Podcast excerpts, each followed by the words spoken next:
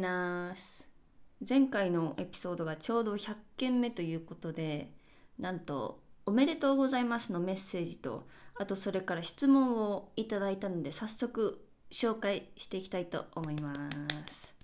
リスナーネーム知りたいうさぎさんからですね。100回配信おめでとうございます。不定期配信だからこそアップデートされているのを見つけた時のあ配信されている。という何とも言えない喜び。他のコンテンツではイントロを早送りしますがタパスラジオではしっかり聞きます。というコメントをいただきましてありがとうございます。100回。2年以上2年半くらいやって気づいたら100回一人で話している中この知りたいうさぎさんは去年の1月頃にもお便りを送っていただいていてなのでおそらくずっと聞いてくださっていると思うんですけど、まあ、他にもあの聞いてくださってる方おそらくいると思うんですがこんなマイペースな私のよくわからないスペイン生活の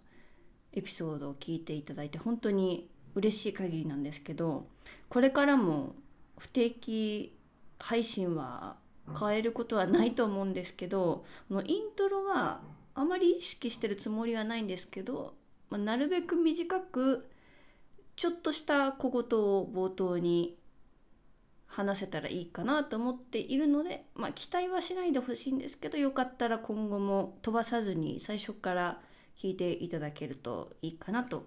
思います。でこの続きでですね質問もいただいたので紹介します。スペインでは何度もご飯を食べるのですよね。シエスタがあって仕事に戻ると何時頃に終わるのですか？晩ご飯が遅いということですけど毎日遅いと睡眠時間が削られそうな感じがするのですがどうなんでしょう？一日が長そうです。はいという質問をいただきましてこれ正直に返すと一日は長いです。一日長くなっちゃうので努力をしないと睡眠時間確かに削られますねでここで質問があるシエスタについてなんですけどこれをもうちょっと紹介できたらなと思っていて日本だとスペインのシエスタ文化ってかなりもう知られているとは思うんですよ。スペイン人は昼寝をするんでしょっていうふうによく聞いていましたし私も実際でスペインに来始めた時も実態がよく分からなくて本当にみんなシエスタしてるんだろうかっていう話なんですけど、まあ、実際に今私はスペインで、まあ、俗に言う OL として、まあ、デスクワークをやってるんですけどシエスタをしてる人は私が知っている限りでは私の周りにはいないですね。シエスタをまあ、しに行くとか なんかシエスタしたいからちょっと車行ってくるとか聞いたこともないし例えばなんかデスクにちょっとうつ伏せになって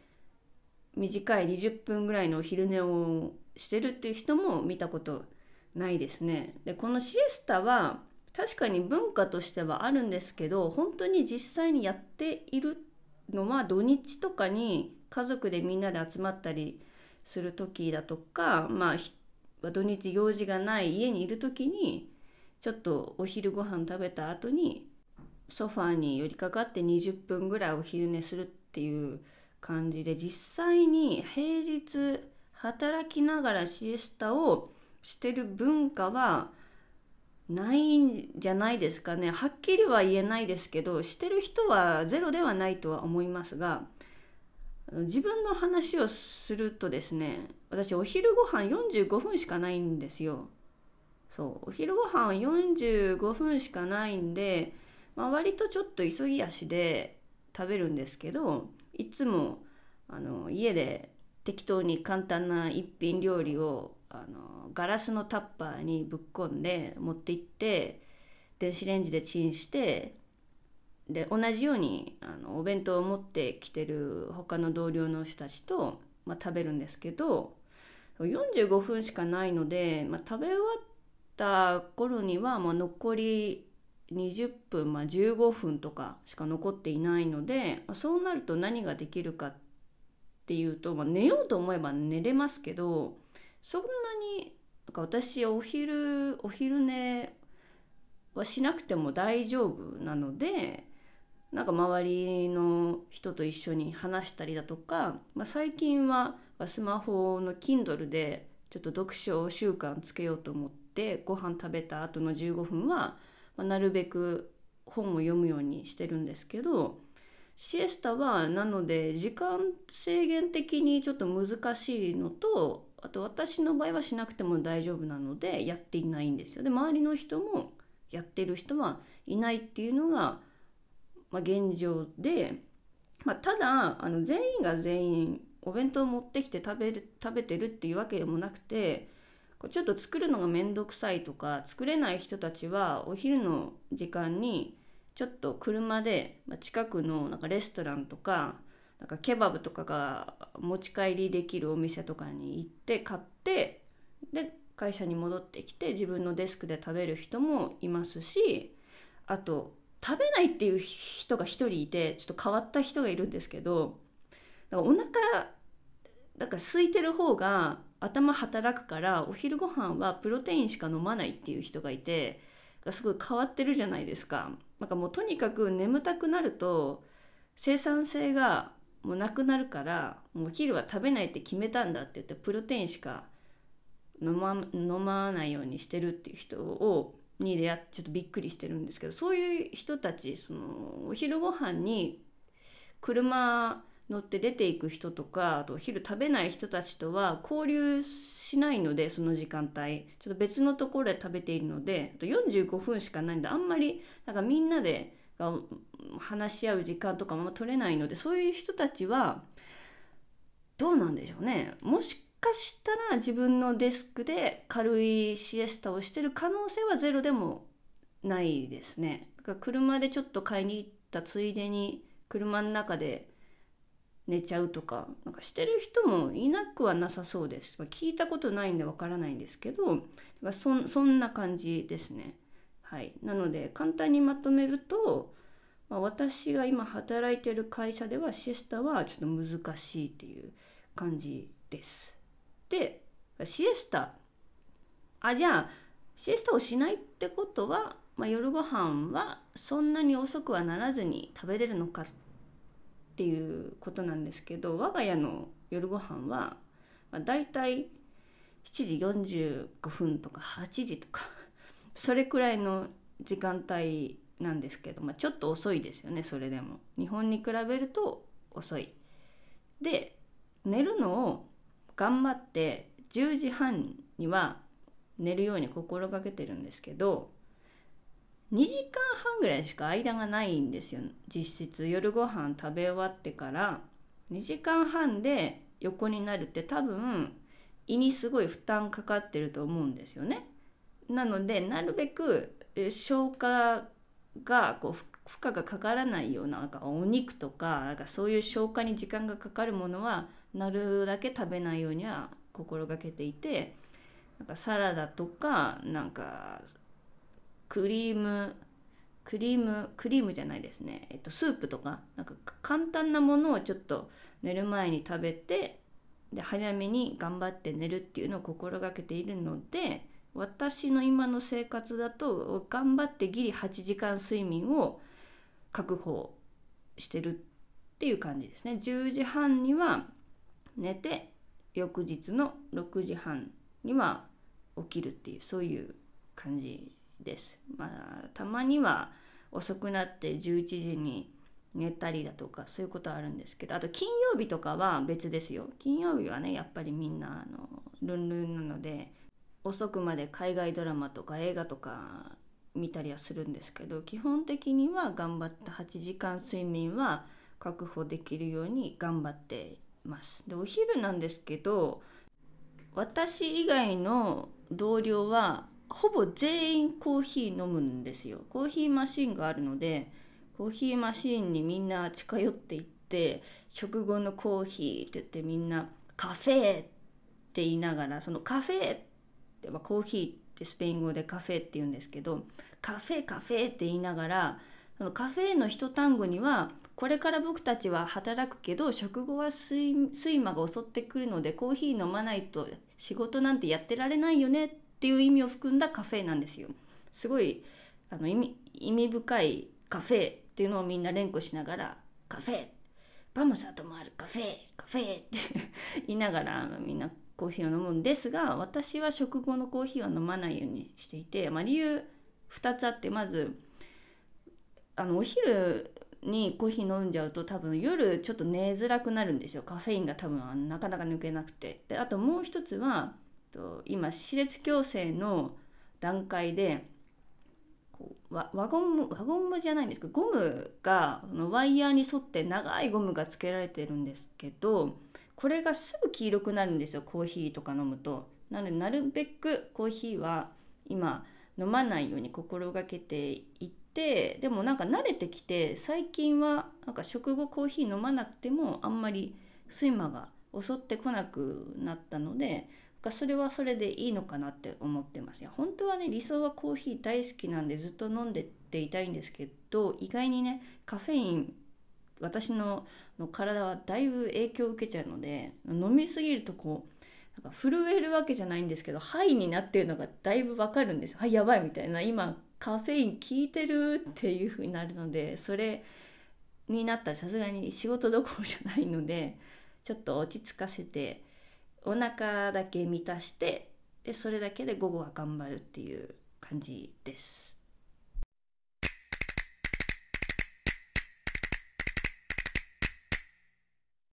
スペインでの働き方だとか仕事あと就職について話せなくはないですし話そうと思えばいくらでも話せるんですけどスペインの実態とか、まあ、今回はちょっと触りとして、まあ、今後スペインのなんか仕事関連の話をするかもしれないのでまず、まあ、今回触りとしてまずスペインでの、まあ、働き方のうち勤務時間の種類ってどういうものがあるのかっていうのをちょっとざっと紹介できたらなと思います。まあ、なんでかっていうとさっき話したシエスタとちょっと関係していることもあるので、まあ、せっかくなのでこういう働き方あの時間帯勤務時間の種類があるよっていうのをちょっと知ってもらえればなと思って話していきます。今回は5つ紹介します。まず1つ目これ一番おそらく取ってる人が多い一般的な働く勤務時間なんですけどスペイン語ではホルナダ・パルティーダっていうふうに呼ばれている働き方で午前中働いてランチをとってで午後もう一回働くっていう、まあ、日本と同じような一般的な働き方をホルナーダ・パルティーダって言います。で直訳するとあの翻訳では日本語でスプリットデイって訳されてるんですけど こう就業時間勤務時間をこうスプリットする分けるとかご飯が入るので勤務時間が途中でこう一回スプリットされる分割されるっていう意味合いがあってホルナーダ・パルティーダって呼ばれています。で私の場合もそうでお昼ご飯を途中にとるので1回勤務時間が途中で区切れて分割されてで午後にもう一回働くっていうのが一般的な働き方ででここでシエスタが出てくるんですけど私の場合は45分なんですよ。45分って特殊なんですけど深入りはしませんが45分なんですよね。まあいろいろこう会社側のいろいろ都合とかがあってなんですけどこのお昼ご飯を2時間取る会社もあるんですよ2時間。で2時間をどっから取り始めるかっていうとスペインの時間帯なので1時から3時が昼休みって2時間取る会社もあるらしくて2時間ってめっちゃ長くないですか？何でもできますよね。お昼食べてジム行ってシエスタしてもしかしたらネットフリックスで1.5倍速ぐらいでなんかいろんなドラマの2エピソード分ぐらい見れちゃうかもしれないですよね。でその後に戻ってもう一回仕事するので帰る時間もそれだと遅くなるわけなんですよ。めっちゃ拘束時間が長い。まあ2時間拘束されてるわけではないんですけど、まあ、実質なんか拘束されてるようなもんなので2時間昼ご飯取るのはちょっと私はちょっと NG かなって思うんですけど、まあ、これが会社からすごい近いところに住んでいて車ですぐ戻れる家に戻れるっていう人はいいですけどこれが家から遠くてで周りにあんま何もないこれジムとかもなければレストランもそんなにないところで2時間時間毎日潰せってなったら地獄じゃないですか。だいぶ厳しいですよね。うん、どういうふうにやってるんですかねなんかそういう人はもしかしたら会社と話し合ってちょっと2時間を短くしてもらうだとか、まあ、なんかうまいことを話つけてるのかもしれないんですけど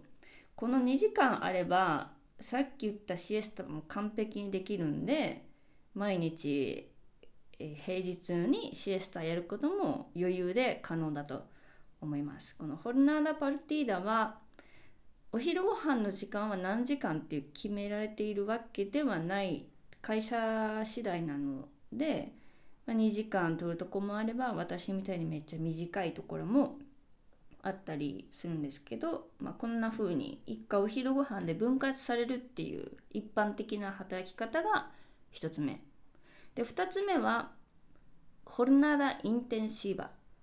と言って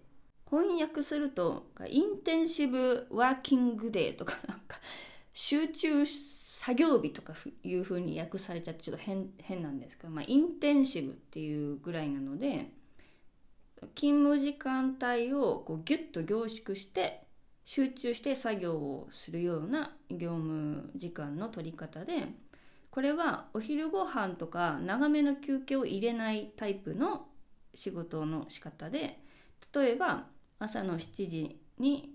始めてで昼の2時に終わるっていうもうぶっ続けで働くは途中30分とか15分休憩を2回とかいうのは全然取っていいんですけどそういうふうにもう一気にやっちゃうやり方ででそれ以降はまフリーですよね。7時2時の場合もあれば8時3時とかややる人もいてあじゃあ午後自由なんじゃん。そうなんですこれやるとこのホルナーダインテンシーバはめっちゃ良くて午後の時間が本当にガラ空きなのでなんか子供の送り迎えがある人だとかだけど勤務時間帯はそのまんま、マックスでちゃんとお給料もらいたいっていう人はホルナーダインテンシーバをやる人が多くてあとこのホルナーダインテンシーバと1個目のホルナーダパルティーダをミックスで取っている会社もあったりして週3日はホルナーダインテンシーバで例えば8時3時3日は午後午後全部フリーなんですよ。午後フリーでで2日間だけ一般的な働き方あのホルナーダ・パルティーダで、まあ、ランチもとって、まあ、1日ちょっと夜まで仕事をするこのミックスで仕事をするっていう会社も、まあ、あって会社次第なので何とも言えないんですけど、まあ、私は、まあ、ホルナーダ・パルティーダのよくあるタイプの働き方ですね。はい、今2つ紹介しました。はい、3つ目いきます。3つ目は、ホルナーダ・レドゥシーダっていう働き方で、勤務時間を短縮して働くやり方で、まあ、この場合は、例えばあの子供の送り迎えで何時には絶対に、えー、いなきゃいけないとか、ちょっとマックスで何時間はマックスの時間では働けないからもうしょうがないけど時間1時間短くとか1時間半短くして働きますっていうのを会社側とちゃんとお話をつけて通常の営業時間勤務時間よりかは、まあ、数時間短く働くっていうやり方でホルナーダ・レドシーダっていうふうに呼ばれています。はいで4つ目これはトゥルノっていう風な呼び方をされていて二交代制とかなんか3交代制とか交代制で例えば工場とかずっとあの誰かが勤務していないといけないとかそういう企業形態だったりするとトゥルノっていう風なやり方で朝の、まあ、6時から2時とか2時から10時とかいうのを、まあ、交代で1週間はその1週間は朝の6時に入って2時に上がってで次の翌週は2時に始まって夜の10時に終わる。でまた次の週は朝晩っていうふうに交代でやったりだとかっていうふうにやるトゥルノっていう勤務時間の種類があってあのこれは実は私やったことがあって 何ヶ月やったんだろう。4ヶ月いや半年ぐらいやったのかな。そう。厳しかったんですけどちょっとやらないといけない時期がありまして頑張りました。朝の6時から2時